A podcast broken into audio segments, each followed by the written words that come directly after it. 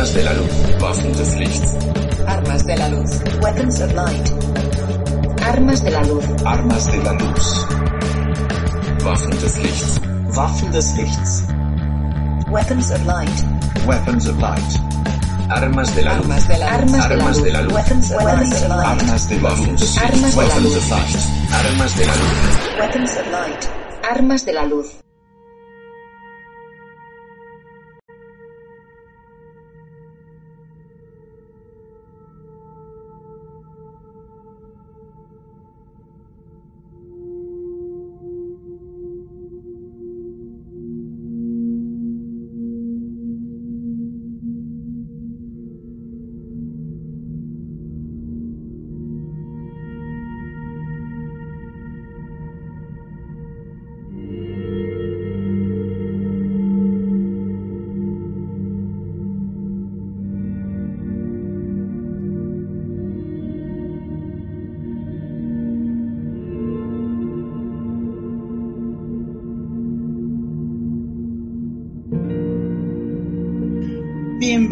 Bienvenidos a otro episodio de Armas de la Luz. En esta oportunidad, eh, como ya de costumbre, siempre tenemos personas importantes, lo digo importante para mí eh, y considero influyentes para la iglesia de Cristo. Así que hoy tengo a una persona bastante especial. eh, para mí es un lujo tenerlo en este podcast.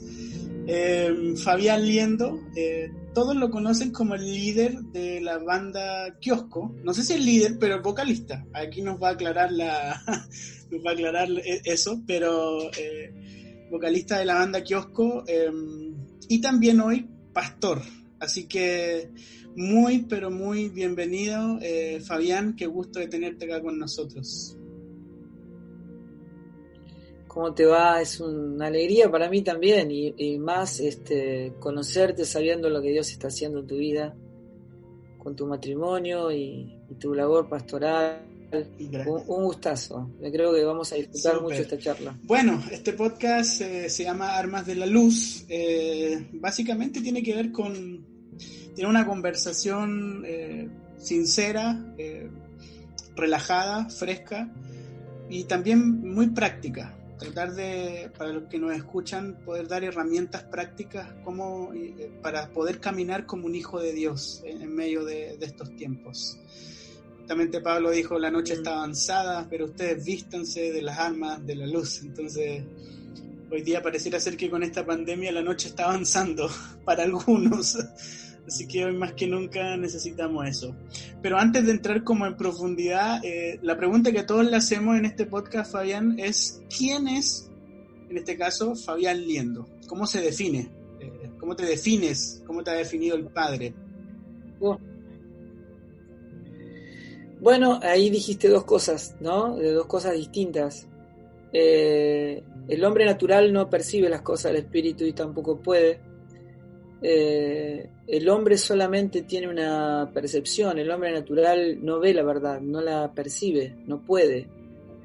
Eh, entonces, cuando nosotros somos engendrados por el, espíritu y somos introducidos eh, en la vida de Cristo, y estamos en Él, estamos incluidos en Él, el Señor nos provee una naturaleza que tiene una mente, ¿no es cierto? Y esa es la mente de Cristo que nos permite ver lo que Dios ve. Y yo digo, la, acrópolis, quizá la acrópolis de esta enfermedad que es la percepción, no sé, o definirme como me percibo es la ideología de género, ¿no es cierto? Digo, una persona que se siente un pájaro, se sube al décimo piso, va al balcón, se tira y la respuesta está en tres segundos en el asfalto, porque lo que no se puede quebrantar son los límites de la naturaleza, no somos como nos percibimos, sino como Dios dice que somos, ¿no? Y la verdad es Dios. La, Biblia- la palabra de Dios dice que Dios es un Dios de verdad, eh, llama al Espíritu Santo como el Espíritu de verdad. Jesús dijo, yo soy la verdad. Cuando habla de la iglesia del Dios viviente, dice que es columna y baluarte de la verdad. ¿No es cierto? Entonces, la realidad, la, realidad, la verdad de quiénes somos nosotros es lo que Dios dice que nosotros somos, ¿no? Estas cosas que el hombre es lo que Dios dice que es el hombre, que la muerte es lo que Dios dice que es la muerte, que el infierno es lo que Dios dice que la salvación es lo que Dios dice que es la salvación, ¿verdad? Así que yo soy adoptado como hijo, heredero con Cristo, en todo lo concedido en Él, donde sabemos que en Él no hay judío, ni griego, ni bárbaro, ni escita, ni circuncisión, ni circuncisión, ni varón, ni mujer, porque cuando estamos a Él todo, todo es Cristo. Cristo es el, el todo en todos, ¿no? Así que yo estoy feliz de, de ser parte de este Cristo eh, impartido en vida, que es su iglesia, del cual Él es la cabeza. ¿no? Eh, es interesante eso porque, bueno, eh, a muchos amigos que han estado también en esta entrevista le he hecho la misma pregunta y voy a ser bien honesto, casi el 80% en serio eh, ha dicho, me defino como un hijo. Y eso es tan liberador, es tan, trae tanta paz y es tan simple a la vez, pero también como que nos ha costado mucho entender el asunto de la paternidad. Yo, bueno, nací en esto. Mm yo después de salir del hospital ya estaba en la iglesia con una guitarra cantando. Eh, pero eh, creo que el, asunto de ser hijo es, un asunto que se dice mucho, pero se profundiza poco. No sé qué piensas tú de eso. Uf, eh, la diferencia que hay entre, entre estar en Cristo y la diferencia de, del hombre destituido, digamos, este, aún de los grandes hombres de Dios del antiguo pacto, estar, eh, que Dios esté con nosotros o nosotros en Dios y Dios en nosotros, hay una eternidad de diferencia.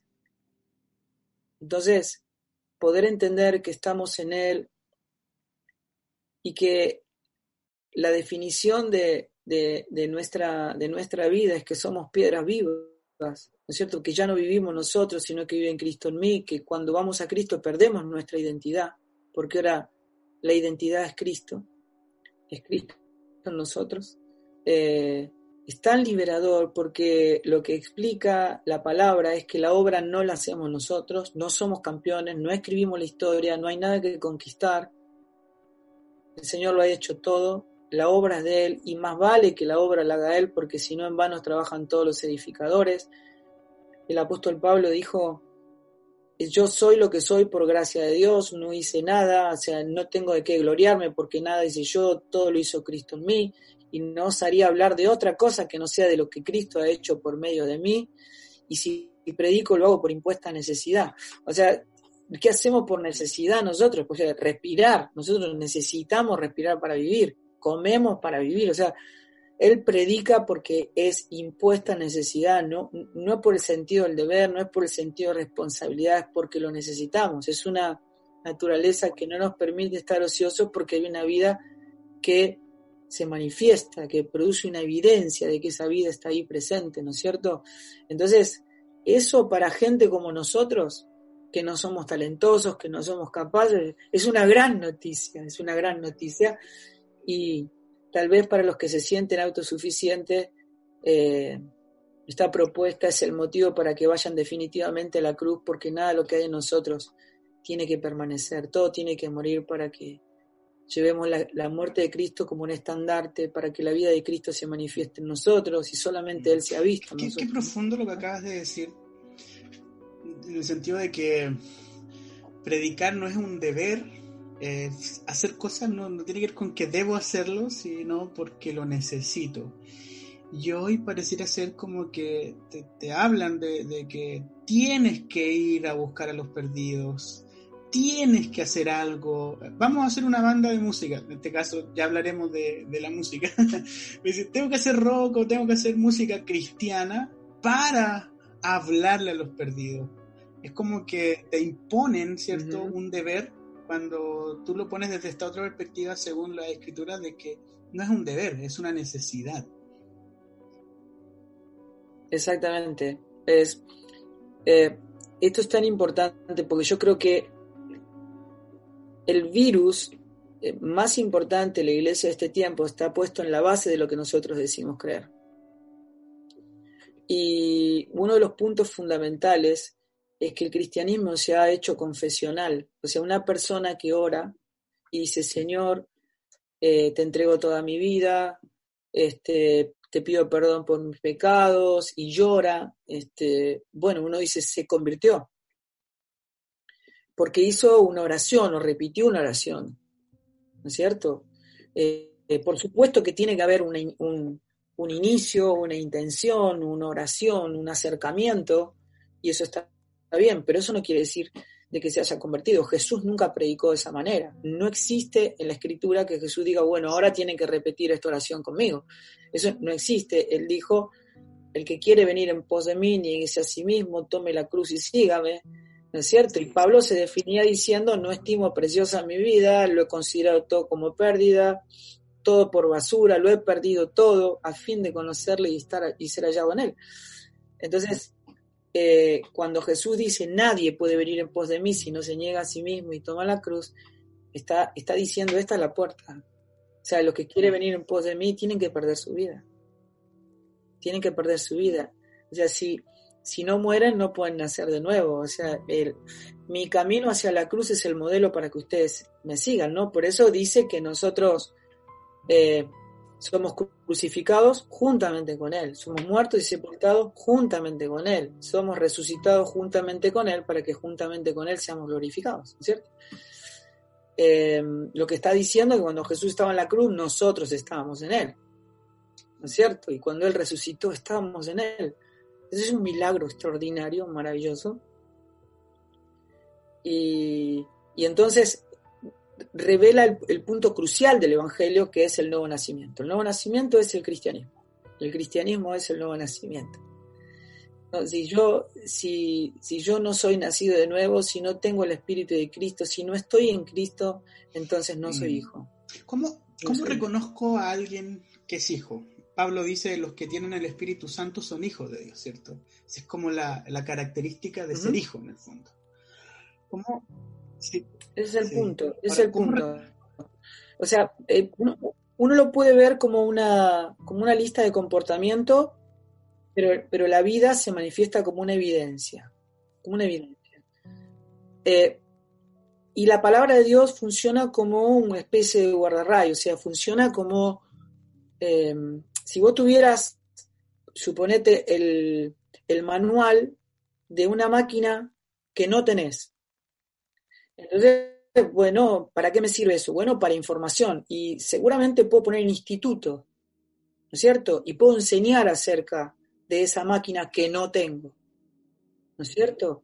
Y es lo que Jesús le decía a los, a los fariseos de ese tiempo. Ustedes son los que le enseñan la palabra de Dios a todo el pueblo, participan de todas las acciones sagradas del templo, la gente los admira, la gente quiere ser como ustedes, pero están muertos están muertos, están queriendo terminar una carrera que ni siquiera empezaron, así que si no nacen de nuevo, no pueden ver el reino de Dios. Ahora, si yo tengo esa, esa máquina ¿ah?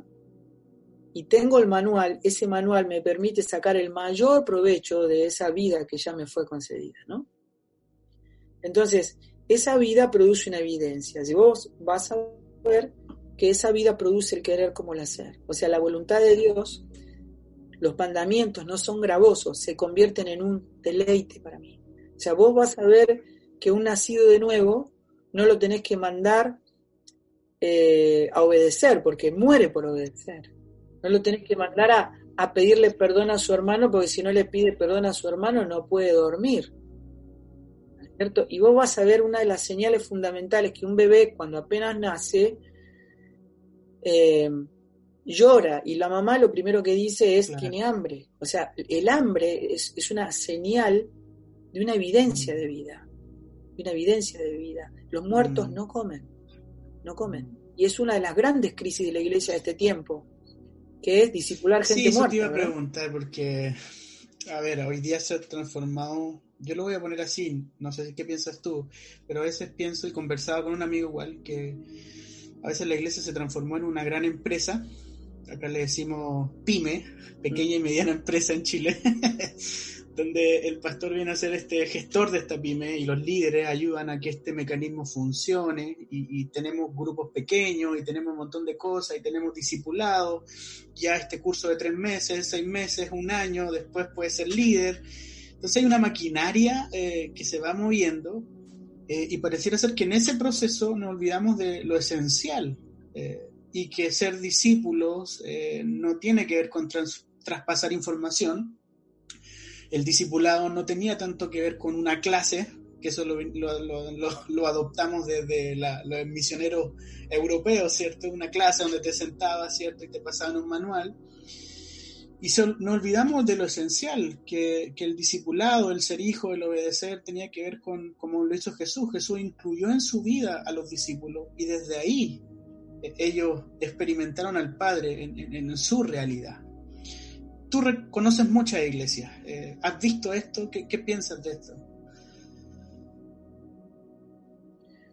Uh, eh, este es, esencialmente el quiebre, digamos, de la iglesia que Cristo va a a buscar. O sea, vos sabés muy bien que la iglesia que Dios está construyendo no es la iglesia que nosotros vemos, ¿no? O sea, la iglesia está hecha de hijos redimidos por el amor del Padre, o sea, de hijos nacidos de nuevo, ¿no es cierto? Que tienen el ADN de Cristo. Esa es la iglesia, pero no sabemos cuántos nacidos de nuevos hay en cada congregación, no lo sabemos. Nosotros podemos mirar solamente la gente que se congrega, pero no podemos ver, esencialmente, sí podemos reconocer frutos. Y es muy importante de que esta generación reconozca los frutos, reconozca los frutos. Si vos, por ejemplo, te doy un ejemplo, suponete una persona pasa, pasa adelante, digamos, en un encuentro y, y dice, dice su oración, ese Señor te entrego mi vida, y después va a su, casa y sigue tomando sus propias decisiones en vez de que sea Dios quien toma las decisiones por esa persona. Lo que dijo en la oración en su vida nunca ocurrió, nunca pasó, nunca entregó el control de su vida. Pero esa persona, al cabo de un año, dos años, ya habla como un cristiano, canta como un cristiano, predica como un cristiano, pero cuando viene la crisis, se enoja, se ofende, critica, porque puede servir, puede hacer muchas cosas, pero lo que no puede reproducir la vida de Cristo. Acabas de decir algo que, de verdad es, no sé si los que van a escuchar esto dimensionan lo que están diciendo. porque es sumamente fuerte, yo creo que, no es una reflexión así eh, porque se te ocurrió hace dos semanas, yo creo que esto es algo que vienes procesando durante años. Eh, o sea, eh, hay una suerte de engaño en todo lo que hoy día llamamos cristianismo eh, o evangelio en el fondo, porque, no sé, me dejaste atónito, de verdad. Bueno, Filipenses capítulo 2, del versículo 12 y 13 dice, ocúpense de su salvación con temor y temblor, ¿cierto? Y, uno, y no es porque yo pueda perder la salvación en algún lugar o, la dejé en un lado y no me acuerdo. O sea, no se pierde la salvación de esa manera. Y dice, ocúpense de su salvación con temor y temblor, coma. ¿Por qué? Y explica por qué. Porque es Dios quien produce en ustedes tanto el querer como el hacer por su buena voluntad. O sea, lo que está diciendo, ustedes tienen que observar la evidencia si ustedes no están amando lo que Dios ama, y Dios ama a los enemigos, o sea, es un Dios, es un Dios que pone la otra mejilla, que camina la segunda milla, que ora por los que le roban, les ultrajan y los persiguen. ¿No es cierto? Entonces, si yo no amo lo que Dios ama, si yo no deseo lo que Dios desea, entonces, lo primero que tengo que hacer es ocuparme de mi salvación con temor y con temblor, ¿verdad? Porque el, el, fruto bueno da fruto bueno y el fruto malo da fruto malo. Entonces yo tengo que observar los frutos y si esto no está ocurriendo en mi vida, lo que yo necesito es... O sea, la evidencia de que el Espíritu Santo está en mí y soy hijo es que estoy deseando las cosas de Dios, ¿cierto? Ahora, no necesariamente, porque hay una lucha interna también, ¿cierto? No necesariamente, eh, em, lo digo para los que están escuchando, aquellos que pueden estar escuchando y decir, wow, mi vida es un desastre, entonces no soy hijo. La diferencia está que hay personas que a lo mejor están lidiando con pecados, yo personalmente, a lo mejor tú, pero deseamos eh, ir a constantemente, ir al, a, sentirnos perdonados, a, poder buscar una vida de santidad, una comunión con el Padre.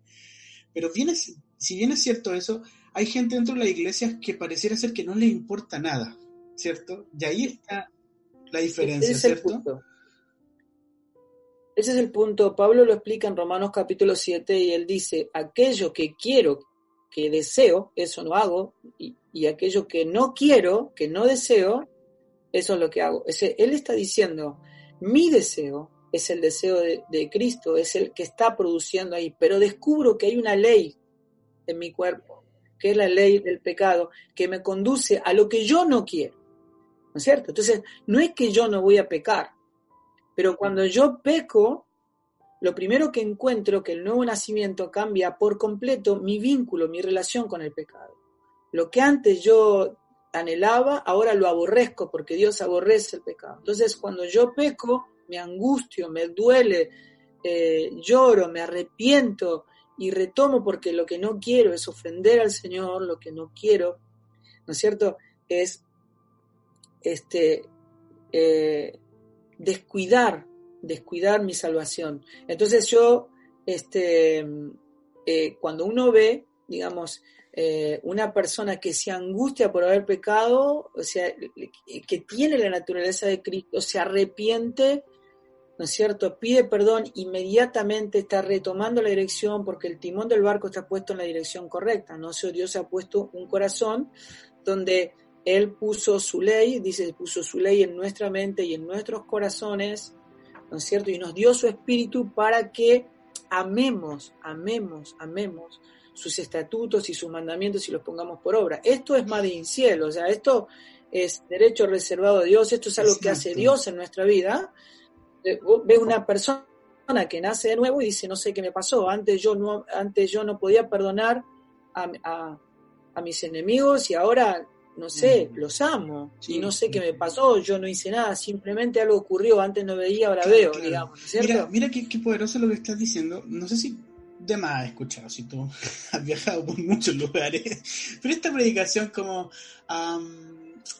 eh, Dios se vengará por ti, Dios se encargará de tus enemigos, ¿cierto? Eh, sonríe cuando te venga la ofensa. Eh, a veces nos pintan este evangelio medio como Dios está contigo de tu lado y con el otro no está, ¿me entiendes? Como esa, eh, Dios siempre está contigo, pero con el, tu vecino, el, que te pone el auto eh, eh, afuera de tu estacionamiento y tú no puedes salir, el coche, ¿cierto? Ese Dios no está con él porque te está haciendo daño, ¿cierto?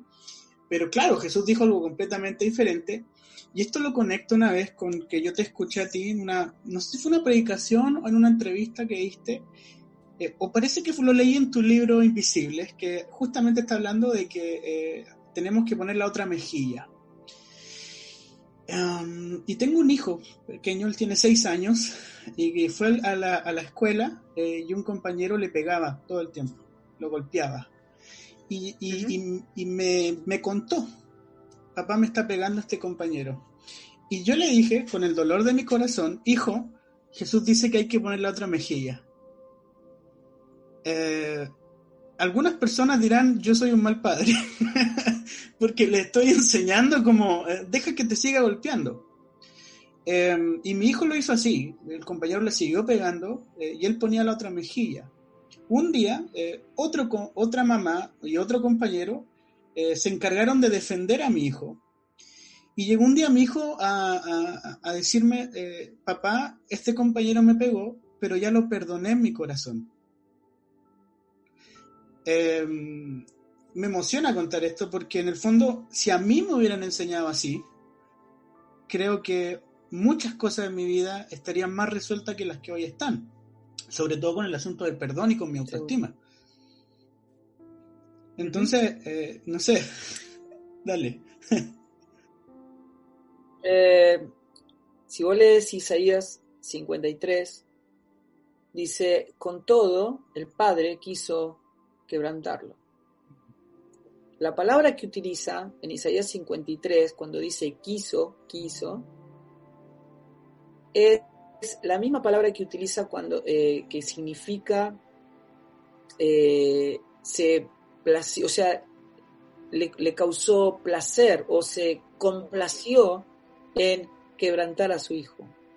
Una cosa eh, que, que es tremenda porque dice, de tal manera amó Dios al mundo que mandó a su hijo, digamos, o sea que muchas veces nosotros llamamos amor a lo que Dios no dice amor. Wow. ¿No es cierto?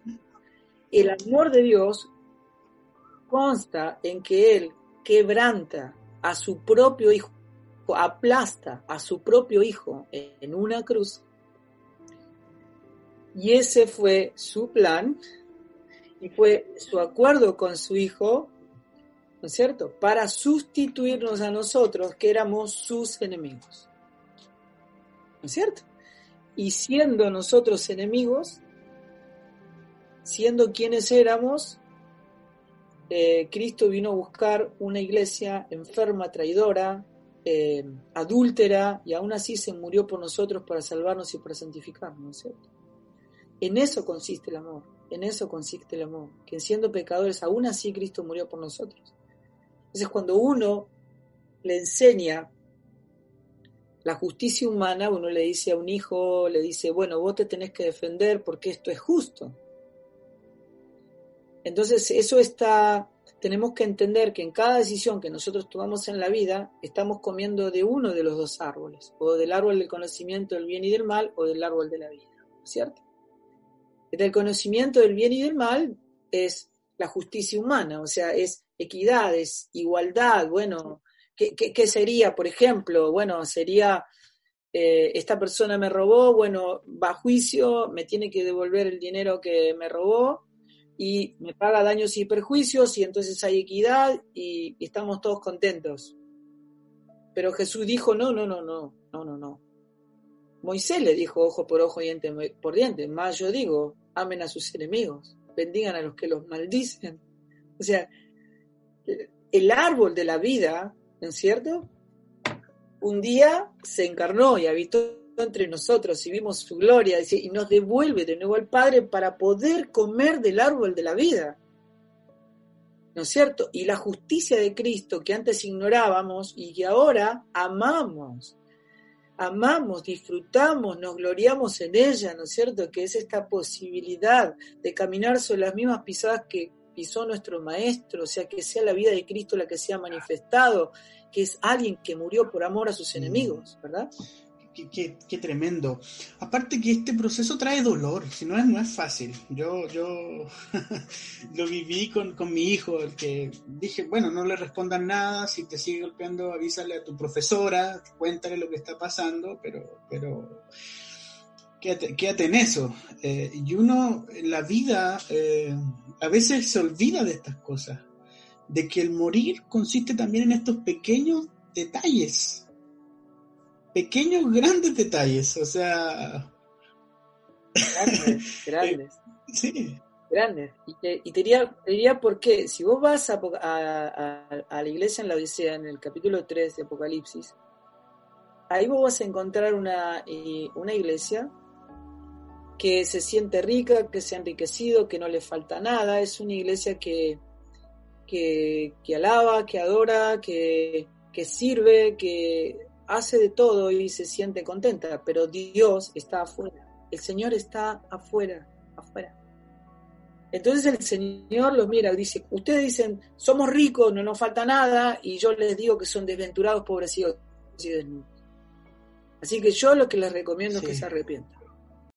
Entonces, lo que hay que entender es que la iglesia no es una expresión de servicio. Dios no nos llamó al wow. servicio.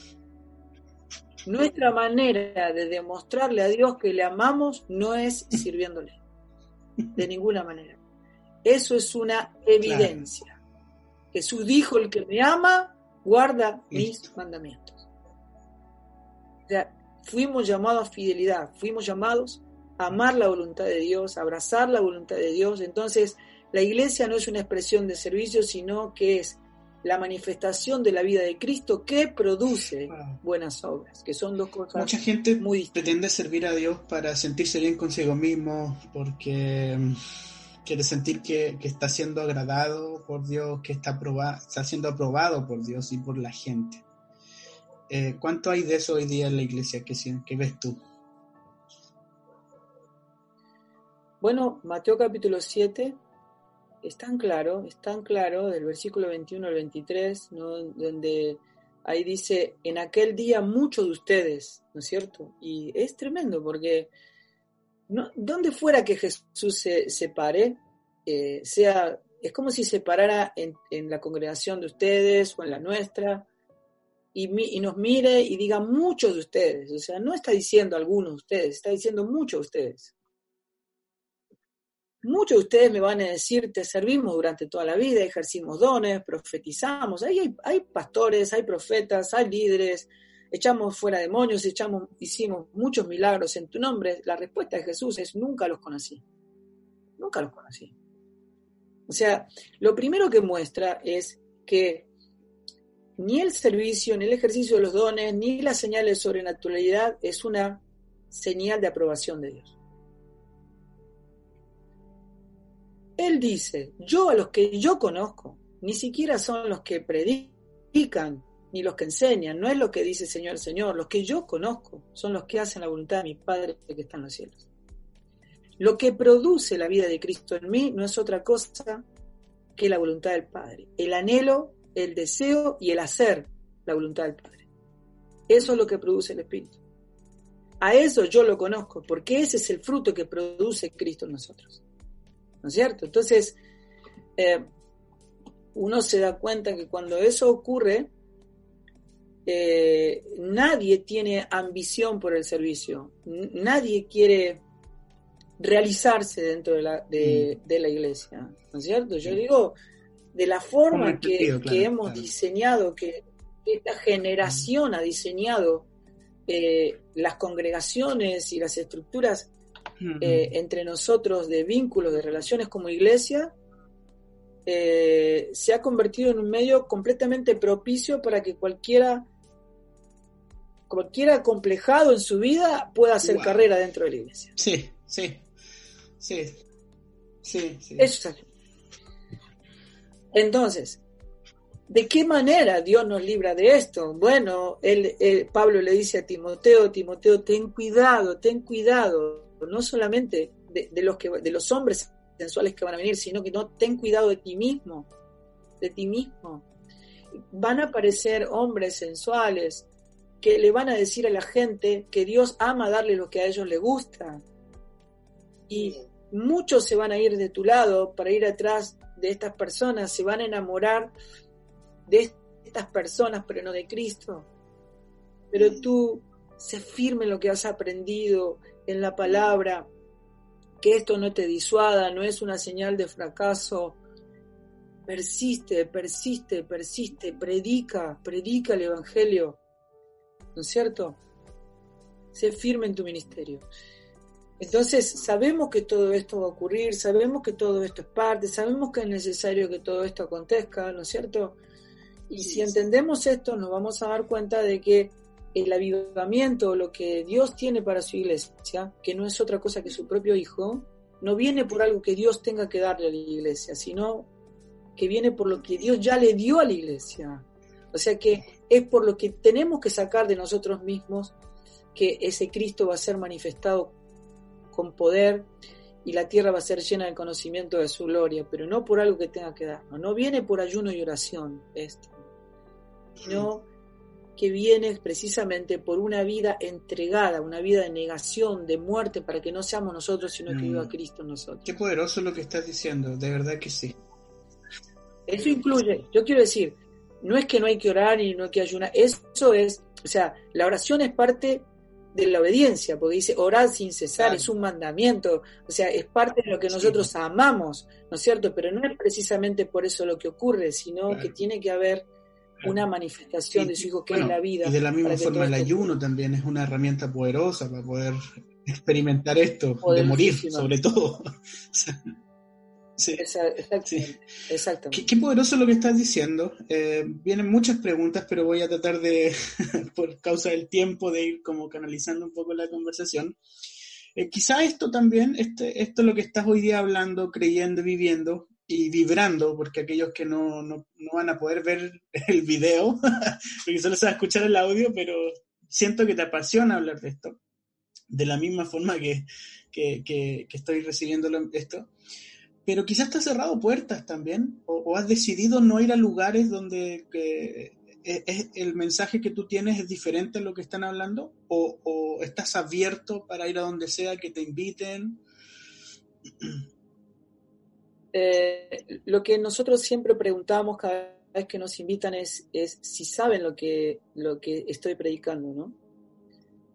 Que eh, yo estoy abierto a ir a, todos los lugares, o sea, a todos los lugares donde Dios me lleve, no importa dónde, así sea el, lugar más peligroso de la tierra, yo estoy consagrado a su voluntad.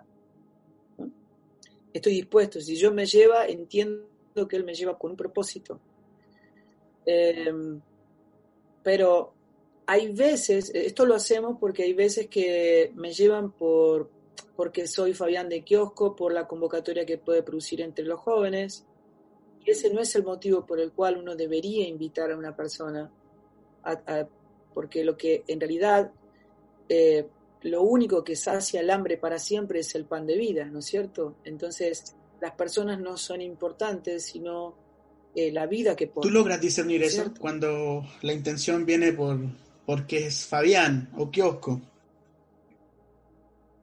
Claro, y, la iglesia tiene que, o sea, esto merece una definición que la iglesia tiene que, tener muy presente, que es eh, qué queremos obtener de todo esto, o sea, que esto sea exitoso, o sea, estamos consagrados a ser exitosos en lo que hacemos o fieles, ¿no es cierto? Porque nosotros no fuimos llamados al éxito, sino que fuimos llamados a serle fiel.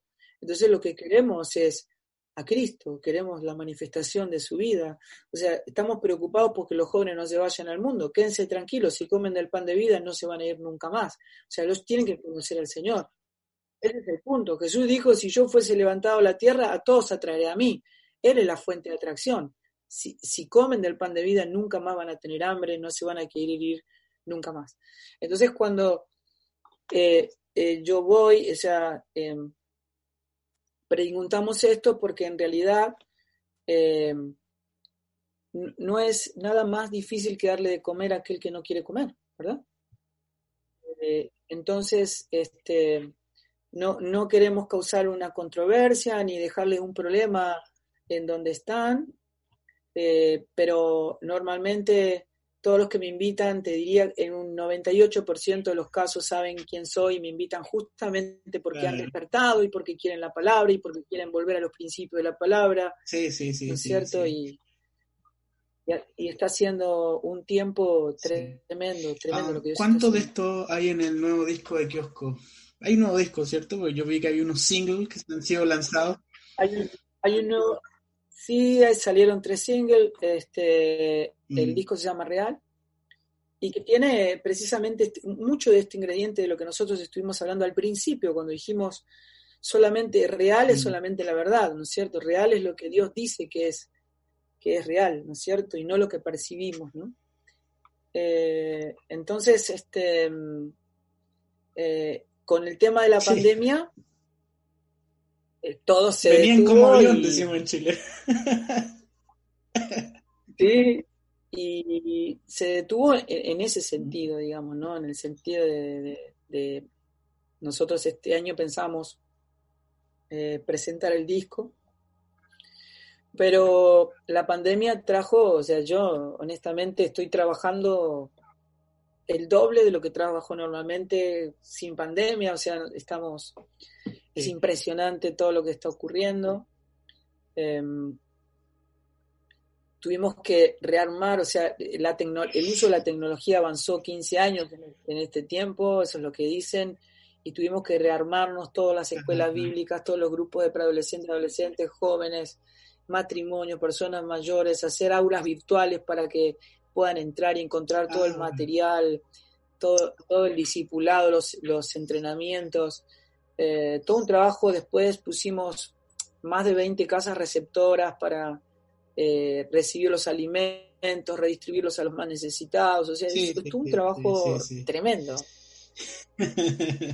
Oye, y, mm, hay una canción que si fuese levantado de la última, de, un single que eh, esa es la única que está en Spotify, creo, en, de, lo, de lo nuevo. Bueno, salieron tres canciones, una que se llama Su Nombre. Eh, la otra se llama... no, pero quería, quería hablar de ese tema de la canción si fuese levantado, porque justamente tú hiciste mención que, Jesús es el único que atrae a, las personas. Entonces, justamente eh, hoy día em, siento yo que dentro del medio cristiano a veces eh, lo que poco procuramos levantar es a Jesús y a veces se quieren levantar otras cosas, ser influencer, eh, no sé, tú sabes de lo que estoy hablando, ¿cierto? O sea, muy poco es como, eh, yo me escondo, ni siquiera quiero salir en, en, la carátula del disco ni nada, creo que Jesús se ha conocido. Pero justamente hoy día vemos con las redes sociales y sobre todo con esta pandemia, que hay mucha sobreexposición en cuanto a artistas musicales cristianos, vamos a llamarlo así, y, líderes. ¿Lo has visto también así? Bueno, a ver cómo te lo puedo explicar. Em, sí, claro, conozco muy bien el ambiente, hace más de 20 años. No quiero ponerte en el los conozco a casi todos. Em, y no solamente el mm, ambiente cristiano, eh, eh, el, ambiente artístico es, eh, tiene, tiene, digamos, una sustancia hedonista, ¿no? Em, y la iglesia, cuando abrió las puertas al arte, lo abrió de la peor manera, ¿no es cierto? Porque absorbimos la cultura del mundo. Cuando el Evangelio no está para adaptarse a la cultura, sino para transformarla, ¿no? fueron pasando los años y muchas cosas se fueron corrigiendo, pero seguimos lidiando, digamos, con la idea de que todavía eh, el pueblo evangélico se maneja en un ambiente que admira al talentoso, algo que ofende a Dios y que humilla a la iglesia. Dios no hace la iglesia con gente talentosa, sino que Él construye su iglesia con gente quebrantada, pequeña, humilde, dispuesta a ser usada y a ser guiada en todo sin que Dios tenga que preguntarnos previamente si estamos de acuerdo porque le pertenecemos completamente, porque fuimos comprados a precio de sangre. Yo digo, a veces cuando uno ve una persona, un artista importante, reconocido, talentoso, elocuente, lo que fuera, y, uno dice que bueno sería que se convierta, que, tremendo sería para el reino de Dios. He escuchado desde que soy pequeño, sí. Y lo cual es una perfecta contradicción porque cuando esa persona viene a Cristo, todo lo que hay en él tiene que morir. Lo que se tiene que ver no es su capacidad, no es su talento, porque eso exalta al hombre, no glorifica a Dios, ¿no es cierto? Lo que se tiene que ver es a Cristo, o sea, el obrar de Cristo en él. No es lo mismo que yo viva como Cristo que que Cristo viva su vida en mí. Son dos cosas completamente opuestas. ¿Cierto? Entonces yo tengo que estar muerto para que sea Cristo quien sea manifestado y no un Fabián mejorado ¿no es cierto? Porque Dios no busca algo que se parezca a su Hijo, Él busca a su Hijo. Yo no me tengo que parecer a Cristo, sino que Cristo tiene que ser manifestado en mi vida, en nosotros y a través nuestro para el progreso del Evangelio, para su propio propósito, ¿no es cierto? Entonces, cuando vos ves, por ejemplo, eh, una, una persona, eh, digamos, que, que expresa su talento y que expresa su capacidad, es tan difícil cuando la propia iglesia, que debería ser el ámbito donde te ubica, donde te ayuda a entender, ¿no es cierto?, quiénes somos, de dónde venimos y de dónde fuimos rescatados, este, lo único que se reciben son elogios y más elogios y, y más elogios, ¿no es cierto? Yo me acuerdo, hay, hay, una, hay un pasaje en que Francisco de Asís, este, ya, ya en, en la época en que él era una persona conocida, ya estaba muy enfermo, estaba muy cerca de la muerte y lo estaban llevando de una ciudad a otra, ya era conocido su fama, aunque no tantos lo, habían visto. Entonces a veces pasaba por las ciudades y se enteraba la gente, se, se amontonaba la gente para verlo y para tocarlo. Y, me acuerdo, y contaba ahí en uno de sus, de sus escritos que él, después de pasar por una ciudad, paró en un lugar, para él, él, él lo estaban llevando en una camilla tirada de una mula, y cuando pararon un lugar para descansar, se acerca un hombre, un lingera, y le dice, ¿vos sos Francisco? Y dice, sí. ¿Cómo te quiere la, gente, no? Y él le dijo, este lingera le dijo, no se te vaya a subir a la cabeza. Y Fray León, que era el que mayormente tomaba nota de las cosas que Francisco decía, él decía, yo mientras escuchaba a Lingera, en mi cabeza estaba diciendo, este hombre no tiene idea con quién está hablando. Mientras él pensaba eso, Francisco se baja de la camilla, se arrodilla a los pies de este hombre, le besa los pies y le dice, bendito ángel del Señor que viene siempre para recordarme quién soy, de dónde vengo y de dónde fui rescatado. ¡Wow! ¡Qué locura! ¡Qué locura! Estamos muertos, estamos muertos, no podemos accionar, o sea, nuestra condición en Cristo es que estamos muertos para que no seamos nosotros, sino que sea Cristo en nosotros. A eso fuimos mm. llamados, a que Cristo sea manifestado en mm. nosotros. Qué profundo todo esto. Sobre todo que, venga de, alguien que, ya lleva más de 20 años en un ambiente artístico, ah, donde me imagino que ha estado en montones de plataformas, eh, con un montón de gente diferente. En algunos lugares están tratados bien, en otros lugares están tratados mal, ya sea donde sea que haya sido, ¿cierto? Pero después de 20 años de música y de estar en el medio, esta es tu reflexión. Y eso es súper profundo y es súper poderoso, eh, porque claro, eh, yo pienso en esto, nosotros un día yo no estaré acá en la tierra, si el Señor no viene antes, nos vamos con el Señor, pero se va a levantar una nueva generación de, hijos eh, que van a tomar la guitarra, que van a hacer música, que, van a estar en otras redes sociales. No sé si YouTube siga funcionando de aquí a, a 20 o 30 años más. Pero qué poderoso va a ser, o qué poderoso es pensar de que hay una generación que, que va a ver estas cosas así. No sé si te lo has planteado eso. Lo que sí sé es que, como dice Ageo 2.9, la gloria postrera va a ser mayor que la primera. Este, no sé cómo Dios lo va a hacer, pero yo quiero estar ahí. Y, que la tierra va a ser llena del conocimiento de su gloria, ¿no? La gloria de Dios son la manifestación de todos sus atributos. Todos esos atributos, toda la deidad habitó en la persona de Cristo. Y esa palabra se encarnó y habitó entre nosotros y vimos su gloria. Y después Jesús se revela a nosotros como el misterio oculto de tiempos eternos y nos dice que Él es la esperanza de gloria. La esperanza de ser devueltos a la gloria de la cual habíamos sido destituidos. ¿No es cierto? Entonces, la manifestación de Cristo es lo que glorifica al Padre. Él es todo lo que glorifica, Él es todo lo que satisface, es todo lo que complace al Padre. O sea, para que el mundo sea lleno del conocimiento de su gloria, lo único que tiene que ser manifestado es la persona de Cristo que ya habita, que ya está. En una canción, ¿cómo manifiesto a Cristo?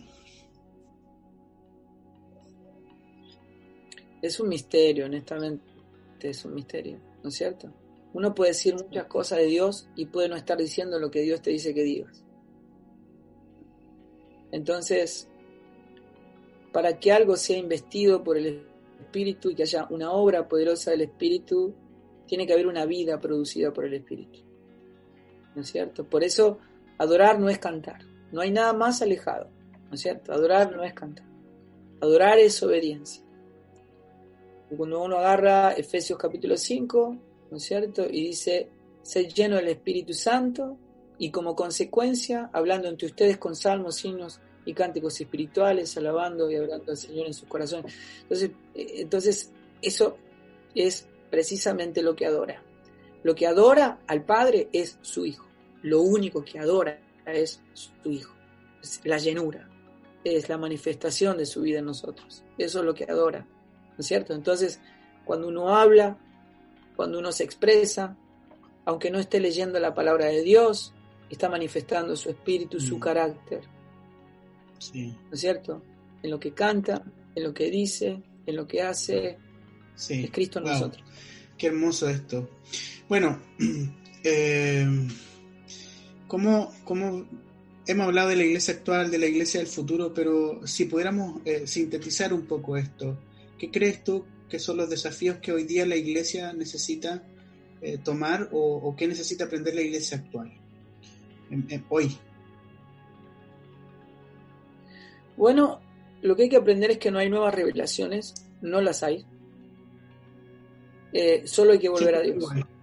Siempre que ha habido un avivamiento, una manifestación genuina de parte de Dios, es gente que volvió a los principios de su palabra, que volvió al origen, ¿no? Esto de que tanto hablamos de la reforma, que es la vuelta al origen, es, la, la, reorma, o sea, volver a la horma, volver del lugar de donde nunca debimos haber salido, ¿no es cierto?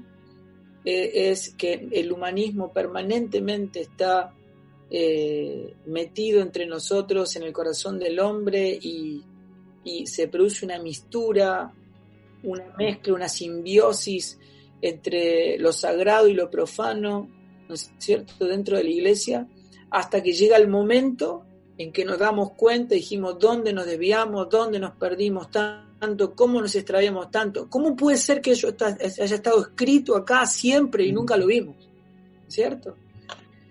Y en esa vuelta, en ese retorno, otra vez la iglesia vuelve a tomar el lugar y la forma en que Dios espera, ¿no es cierto? Eh, que sea la genuina manifestación de su Hijo. Eso es lo que necesita. Necesitamos a Cristo, no necesitamos otra cosa. Ahora, eh, ¿cómo, quiero pasar un poco, pasar un poco a otra, cambiar un poco el, curso de la conversación, ya que estamos llegando casi como al final de, esta conversación para no quitarte más tiempo. Eh, después de 20 años siguen juntos con Kiosco, eh, viendo que hay bandas que, cada pareciera ser que estas bandas que uno escuchó en la adolescencia ya están como diciendo, colgamos hoy día los botines. Delirious lo hizo, Third Day también vi que ya lo va a hacer, eh, Boy se reinventó, pero es otro Nuis Boy, ¿cierto? Ah, Rescate hace poco también dijo ya eh, terminamos, pero Kiosco está como con toda la energía para seguir funcionando y haciendo música. ¿Cómo ha sido ese proceso de, no sé si reinvención, pero ¿por qué siguen juntos todavía en el fondo? Mira, no sé si también he hecho esa pregunta, pero ¿por qué? No, está muy bien, está muy bien. ¿Creen que ha terminado eh, su momento o piensan que hay mucho todavía para adelante o ven de otra manera esto? Lo vemos completamente de otra manera. O sea, Kiosco, eh, después de Invisibles, eh, nunca más volvió a ser lo que era. Yo lo dije. yo dije, esta es la Acrópolis de Kiosco. O sea, en ese momento el Señor, el Señor me dijo, toda la vida te preparé para este momento. Y ahí fue cuando el Señor me dijo que escriba lo que, lo que, lo que Él me iba a dar. Entonces escribí el libro y estuvimos tres años prácticamente sin tocar, porque entendimos que eso era lo que el Señor quería. Eh, yo tres veces ya le había le preguntaba al Señor si Kiosco ya estaba, yo ya no tengo amor por la música, tengo amor por el Señor, simplemente la música, aunque la disfruto mucho, es una simple herramienta como una, un brazo de extensión, ¿no es cierto? Uno puede llegar a muchísima más gente. Eh, y el Señor me dijo, no, todavía no, todavía no, hay mucho por hacer. Y nos pareció que había cambiado, ha cambiado el mundo completamente. Eh, eh, las redes sociales han sido, digamos, diría yo que mm, una especie de esqueleto de toda esta estructura nueva del mundo nuevo, de este nuevo orden mundial que se avecina, ¿no es cierto? y, entendemos nosotros de que ya no somos lo que éramos, pero que podemos producir algo que puede eh, convertirse en un nuevo idioma dentro de la música eh, y, y, atender los, los, lo que Dios está queriendo que atendamos en este momento. ¿no? Eh, tenemos un proyecto que se llama Kiosco One, que es este, la manera de reclutar músicos de todos los ministerios para poder, en, entendiendo que tenemos unidad de fe, eh, interpretar y comunicar al corazón de la iglesia todo lo que Dios está esperando oh, de nosotros, ¿no? ¿Y cómo, cómo va eso? ¿Mm? ¿Cómo, ¿Cómo funciona eso para los que puedan estar escuchando y se sientan interesados en eso? Bueno, es, es, este, es, es casi como te diría eh, un lugar de recepción eh, donde todos los que estamos completamente identificados con el Evangelio, que es, digamos, el Evangelio es una persona, eh, no es un mensaje, es, es, una persona que es Cristo, y que estamos dispuestos a perder la vida, la centralidad de Cristo como la puerta de entrar al reino, este, nos vamos alineando, nos vamos contactando y vamos formando, digamos, una línea de comunicación, ¿no es cierto? Ya me parece a mí que todos los ministerios que tenían un perfil eh, evangelístico, artístico, como lo fuimos nosotros también, eh, eh, donde la poesía jugaba un, rol preponderante, digamos, ¿no es cierto? Este, desde, desde aquel punto eh, el, el, mundo ya no está receptivo, la iglesia no mm. está receptiva para eso, porque cambió el claro. mundo. Si, si, vos, hay un vacío artístico en el mundo, sí, si sí, vos observás, no ha ocurrido en la música nada importante de los años 90. Wow. Bueno, llegó el trap. Y, y vos vas a, vas a ver. no, vas a ver que la banda de los 70, de los 80 se vuelven a juntar porque no ha ocurrido nada nuevo, es todo copia de copia de copia de copia. Y en sí. la iglesia ha pasado lo mismo hay un vacío enorme artístico, todo es copia de copia de copia, todo se parece a. Y, y, más aún así, el mundo cristiano, no, el mundo que, cristiano que, que mayormente sí, agarra moda, ¿no es cierto? Te gusta copiar todo el mundo cristiano. Llegó el todo, trap y todo, teníamos que hacer trap también. también, también. Wow. Um, no quiero quitarte más tiempo. Vamos a, como al final de, este podcast eh, hoy día. Eh, y bueno, hay, dos cosas. Bueno, antes de llegar al final, quiero hacerte una, pregunta que se me viene a la mente ahora. ¿Cuál es la influencia que has tenido tú a lo largo de toda tu vida para hacer música? Eh, que, tú uno siempre escucha de todo, pero a, la hora de componer, ¿de dónde has tomado musicalmente eh, para ir formando Kiosco o la música que hoy estás componiendo? Bueno, yo, mi papá fue gerente artístico de Sony Music durante 35 años, o sea que yo desde chiquito, yo componía, empecé a componer a los 8 años y en mi casa había mucha música. ¿Conociste muchos artistas entonces, música. me imagino? Conocí muchos artistas desde chiquito y cuando yo entré a la discográfica, firmamos contrato con la discográfica, eh, todos querían venir a conocerme porque yo era el hijo de Liendo, o sea, mi papá había sido muy famoso en, el medio artístico y, y bueno, eh, o sea, yo, fui, eh, la música se, se, reproduce por analogía, ¿no es cierto? O sea, uno vuelca lo que, lo que incorporó, porque el único creador es Dios, ¿no es cierto? Entonces, este eh, escuché tantas cosas de chico y sobre todo mucho rock nacional, más que nada mucho de Spinetta y mucho de Charlie. Este, y después mucho del rock inglés, ¿no es cierto? Este, bueno, los Beatles habían, habían sido como una especie de, de piedra fundamental, Pero, digamos, en, en, la mayoría, digamos, diría que en el mundo, digamos. ¿Fue, fue mutando la música de Kiosco? Sí, yo, ¿no? O sea, desde el disco Maquillaje Gama encuentro yo que hubo como un, un cambio en, en, cuanto al sonido. En mi percepción, ¿qué piensas tú de eso? Bueno, no, des, desde mi parecer mm. no hay un disco igual al otro, ¿no es cierto? Desde lo conceptual y desde lo musical es, es inevitable eh, tener, eh, o sea, que se note que es, que es la banda, o sea, pues kiosco es kiosco en cualquier disco, pero ningún disco es parecido. Sin embargo, hay una identidad que es inevitable. O sea, yo he, he compuesto muchas canciones para otros artistas, pero cuando compongo para cuando compongo para kiosco es kiosco, ¿cierto? Y, y, es esa identidad que, que merece ser eh, honrada y respetada, ¿no es cierto? La hemos disfrutado mucho, eh, aunque nos hemos dado muchos permisos, ¿no? O sea, eh, no sé, por decirte, Fula es un chico que es el más músico de todos nosotros, tiene un talento tremendo y sin embargo yo compongo en el medio del caos, o sea, yo si no hay caos no puedo componer. A ver, Entonces, ¿cómo es eso? Es, claro, em, tengo que tener mucha información en mi cabeza, mucha información, es, muchos papeles, muchas cosas, y saber hacia dónde Dios me está guiando, ¿no es cierto? Y entonces ahí se me empiezan a unir todos los, todas las ideas, todos los pensamientos, y, digo, ah, esto va con esto, esto va con esto, esto va con esto, esto va con esto, y todo se empieza a unir, todo empieza a tomar una forma, ¿no es cierto? Porque yo ya, cuando compongo la canción, yo ya sé cómo va a sonar, sé qué va a ser cada instrumento y sé qué voy a decir en esa canción, ¿no? Entonces, este, em, cuando hice, por ejemplo, la canción Invisibles, eh, eh, Fula, que es, es, alemán, descendencia alemana, es bien estructurado, él me decía, no, no, pero tiene siete melodías, no tiene estribillo, esto no, va a funcionar. Y, yo le decía, no, vos quedate tranquilo que esto va a funcionar, no, pero vos prometeme. Bueno, todas esas cosas. que, en mí le decías tú.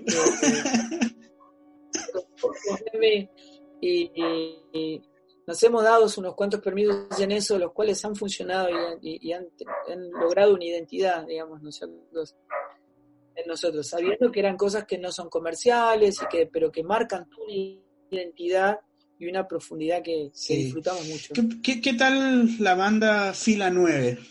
¿Qué te, oh. ¿qué, te produce ver a, ver a, ver a tu hijo haciendo o siguiendo los pasos de su padre? en, el sentido musical. Pues es que es, bien, es bien llamativo, es bien llamativo porque cuando él decide armar una banda, yo no sabía ni que cantaba. Wow. Yo no, eh, eh, te puedo decir que mi influencia fue silenciosa. Él de chiquito le encantaba venir a los conciertos, estaba en todo el lugar donde estábamos nosotros, dormía en el estuche de la guitarra. O sea, todas esas cosas que, que él vivió que disfrutó, estudió música, eh, se es, él es muy talentoso, pero eh, nunca, nunca advertí que él que iba a pasar algo así con él. Eh, de chiquito él escribía letras, te imaginas, letras de, yo hoy, hoy este, le sacamos fotos a esas notas porque las tenemos, y él me ponía antes de al colegio, papá, ponele música, ¿no es cierto? Bueno, entonces hacíamos ese juego eh, pero nunca me lo imaginé. Y mucho menos cuando empezó a componer y cuando empezó a componer y me mostró las canciones, yo realmente me sorprendí. Me sorprendí porque es tan difícil hoy encontrar identidad en las canciones. Y a mí me parece que él, este, está en un inicio de, de, artístico muy rico, muy rico. El, compone muy bien, escribe muy bien.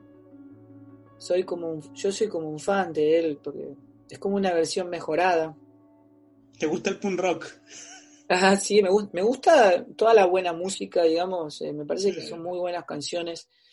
Él lo único que hace es mostrarme la letra para ver si hay algún error bíblico, ¿cierto? Ah, ok. Eh, si está bien, y bueno, y ahí hacemos algunos ajustes. Este, pero él tiene un talento que realmente, que realmente me, mm. agrada. ¿Él fue, el que, ¿Él fue el que tuvo un sueño con el infierno? Sí, él fue, él fue. Sí, por ahí escuché la historia también. Sí, sí, sí. Previamente a su viaje a Camboya. Y fue tremendo porque él estuvo casi que no podía dormir durante dos meses perturbado con las imágenes del infierno que el Señor les mostraba Hasta que él me dice, papá, por favor, no aguanto más. Me dijo, hay que ir en busca de los perdidos, ¿no? Mm. Entonces ahí entendí por qué el Señor le estaba mostrando el infierno, o sea, le estaba mostrando el, el mismo dolor que el Padre siente Mm. de ver la gente que pasa una eternidad sin, sin, esperanza, sin retorno, ¿no es cierto? Y, y lo preparó a él para, para entender la urgencia del Evangelio, ¿no? Mm. La urgencia, el dolor, ¿no es cierto? Y bueno, fue muy lindo porque fue un tiempo que trató con, nosotros, con los dos, ¿no? Porque se, se ven cosas, eh, llegar a Camboya ya, eh, apenas llegás ya el, el olor te, te invade, vos ya te das cuenta que estás ingresando un lugar inimaginable, ¿no es cierto? Una cultura que todos los chicos discapacitados lo dejan en, en la puerta de la casa para que se muera porque entienden que es maldito, salen a recoger los bebés, la mayoría los encuentran muertos. Si una familia se queda con, con un bebé discapacitado, eh, son expulsados de- del pueblo porque la familia se vuelve maldita. Eh, No. Evangeliz- evangelizamos sobre eh, en los cementerios, gente que vive en las tumbas, duerme en las tumbas. Eh, bueno, un estado de, de pobreza y de miseria extremo, ¿no? Pero ahí se pudo abrir un colegio eh, Mm. que ya tiene más de 600 alumnos, donde más del 80% son chicos convertidos y bautizados. Yo, o sea, la primera vez que fui no podía parar de llorar, de verlos adorar a los 600 alumnos, porque no es lo mismo acá ver adorar a chicos que en Camboya, Claro. donde menos del 1% alguna vez escuchó la palabra Jesús. Entonces, Mm. vos ahí te das cuenta que, que esto es un- una, una punta de lanza Mm. de una nueva generación que va, va- va a evangelizar a sus padres, a sus abuelos, a sus hijos y a los hijos de sus hijos, ¿no es cierto? Mm, Qué poderoso. Bien, llegando al, llegando al final. Em, ¿qué arma? Porque se llama arma de la luz siempre recomendamos a, a algún arma o algo que observar y decir, ¿sabes qué? Eh, esto mediten en esto, eh, reflexionen como iglesia. Digo esto porque yo siempre, siempre hablo como la paz como un arma que Dios le dio a la iglesia. Entonces digo, esta es un arma poderosa a la cual puedes reflexionar en medio de, la crisis. ¿Qué nos recomiendas tú? ¿Qué armas de la luz basado en ese pasaje de Romanos 8 eh, recomiendas tú que miremos, que observemos, que, que pongamos atención? Pero como algo, como algo práctico, sí, como algo... Es una pregunta muy amplia y es difícil eh, responderla muy brevemente. Eh, bueno, lo que dice que las armas de nuestras milicias que nosotros venzamos con el, con el bien y el mal, ¿no es cierto? Pero el bien, el bien es una persona, no es un hecho, el bien es Cristo, ¿no es cierto? Este, vos, eh, por, por decirte, si, si hubiera un ladrón, ¿no es cierto?, un delincuente y una, y una persona a la cual fue producto de esa delincuencia, ¿no es cierto? ¿Quién tiene que ir a la cárcel? Todo diría, bueno, el delincuente. Pero Jesús en mí es, es el inocente muriendo por el culpable, es el justo muriendo por los injustos. O sea, contradice toda idea de justicia. ¿No es cierto? Y esa es la justicia de Cristo de la cual Pablo habla. ¿No es cierto? Ese es el bien del cual Pablo habla. ¿No es cierto? Es, por eso digo que no es el hecho en sí mismo, no es lo que a mí me parece bueno, sino que es la manifestación de la vida de Cristo, que es lo único que Dios llama bueno. Lo único que le agrada, que le satisface, que le glorifica, que le adora, es Cristo en nosotros. Claro. o sea, básicamente eh, deja que Cristo viva en ti. Es el todo en todo. Eso es todo, eso es lo único. Ah, última sección, querido. Eh, recomendamos siempre, le pedimos al entrevistado que nos recomiende algo. Música, eh, una película y un libro. No sé si tú nos puedes, quieres recomendar algo. Eh, ¿Qué película nos podrías recomendar? ¿Qué has visto o si tienes algo por ahí? Bueno, a mí, a mí me gusta mucho el cine y es muy difícil recomendar una película, pero... Vamos, juega, juega juégatela con una. Uh, no, así pensando, por ejemplo, del cine antiguo, Luces de la Ciudad, bueno, sin, sin, sin este, de, bueno, Charles Chaplin, ¿no es cierto? El Ciudadano Kane, son películas que merecen ser vistas. Esta generación, duda. esta generación millennial necesita ver eso. sí, sí, necesita verlo. Eh, no sé, Forrest Gump, por ejemplo, algo más cercano. Sí, sí, sí, Y bueno, por, supuesto, que me parece poesía en la manera en que, en que eh, Mel Gibson relató la historia más hermosa jamás contada, que es La Pasión. Me parece que ha sido una producción tremenda extraordinaria en relación a lo que nosotros esperamos de cómo se debería relatar ese, sí, sí. ¿Qué, música recomiendas? ¿A qué cantante, artista o banda poner ojo, escuchar, decir fila 9, obviamente? Podría decirte, eh, diría, eh, bueno, hay una banda que me gustó mucho, es, es no es muy popular, pero que marcó mucho mi adolescencia eh, y de la cual Kiosco tiene mucho, que se llama Lost Dogs. Que, eh, yo tuve la oportunidad de conocerlos cuando nosotros fuimos nominados a los premios eh, en Nashville, en los Dove Awards. ¿Ya? ¿Cómo se llama? Y conocí Lost Dogs, que son como perros perdidos. Sí, este, Terry Taylor, eh, Jerry Dagerty, Steve Taylor, eh, Jen Eugene, que bueno, ya, ya está con el señor, que, que mm, bueno, los cuatro tenían bandas, o sea, eh, 77, eh, The Choir, este, bueno, cada uno tenía su, su banda, pero se unían para formar esta banda y hacían una música extraordinaria. Hay dos discos que son emblemáticos de ellos. Uno se llama Motorcycle y el otro se llama Little Red Riding Hood, que para mí es el mejor disco de ellos y que tiene, bueno, no sé, me parece que, que lo que ha expresado la música cristiana es una de las mayores expresiones, ¿no? Wow. Qué tremenda recomendación, ah, sin palabras. Yo en algún momento escuché esa banda cuando era más, más joven, no, es que sea tan... Pero sí, sí la escuché en mi, búsqueda de música cristiana, eh, de, por ahí por el principio del 2000, buscando bandas nuevas, también recuerdo llegar ahí a Los Talks. Eh, ¿Qué libro recomiendas leer? Uf, hay, hay muchísimos, pero te puedo decir algo que, un libro que ha sido para mí tal vez por el momento en que llegó a mi vida, ¿no es cierto? Eh, se llama El hermano de Asís. Mira que te, voy a recomendar un libro de, ¿qué es? La biografía de Francisco de Asís.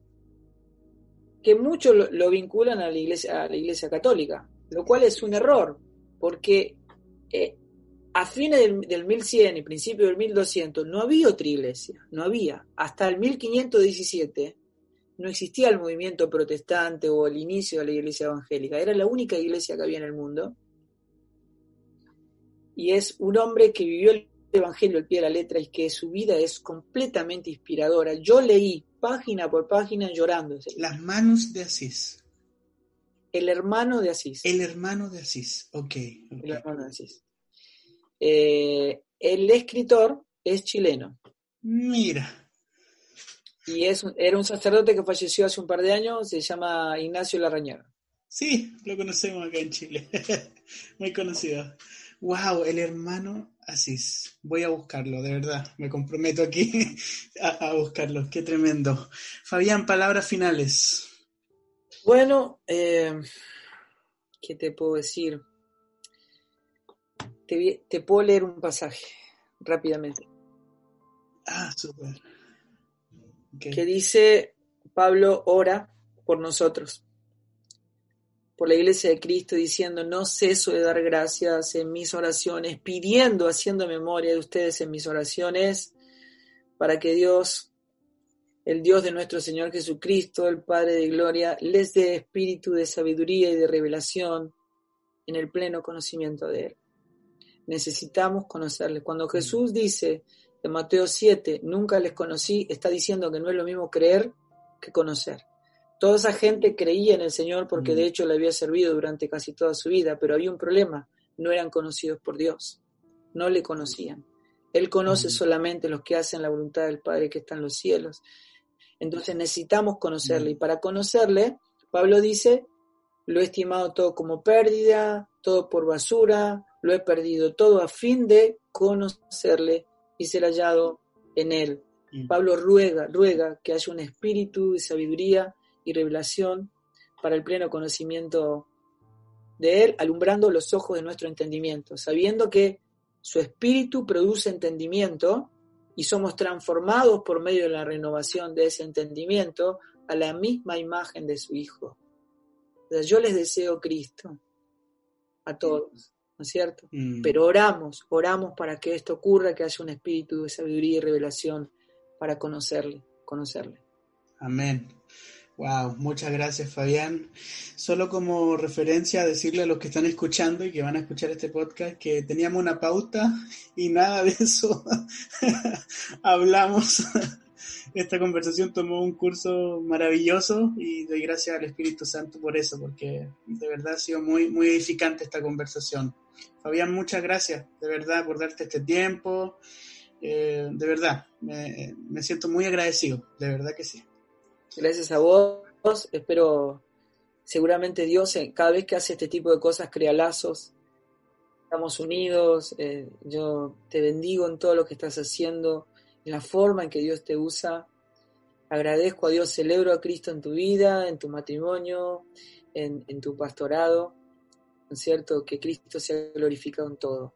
Yo te mando un súper abrazo, le mando un abrazo a todos los que están escuchando este podcast y que Dios lo logre en nosotros, que Dios lo logre.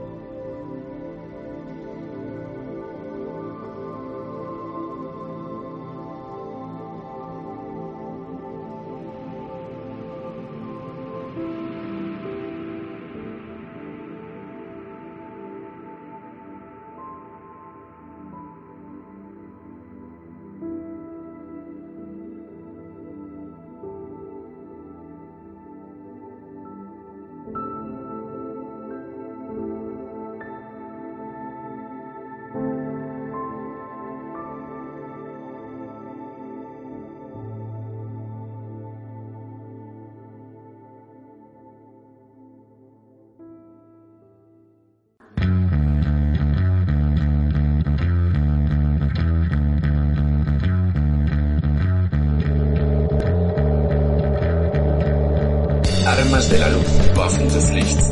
Armas de la luz. Weapons of light. Armas de la luz. Armas de la luz. Waffen des Lichts. Waffen des Lichts. Weapons of light. Weapons of light. Armas de la luz. Armas de la luz. Armas de la luz. Weapons of light. Armas de la luz. Armas de la Weapons luz. of light. Armas de la luz. Weapons of light. Armas de la luz.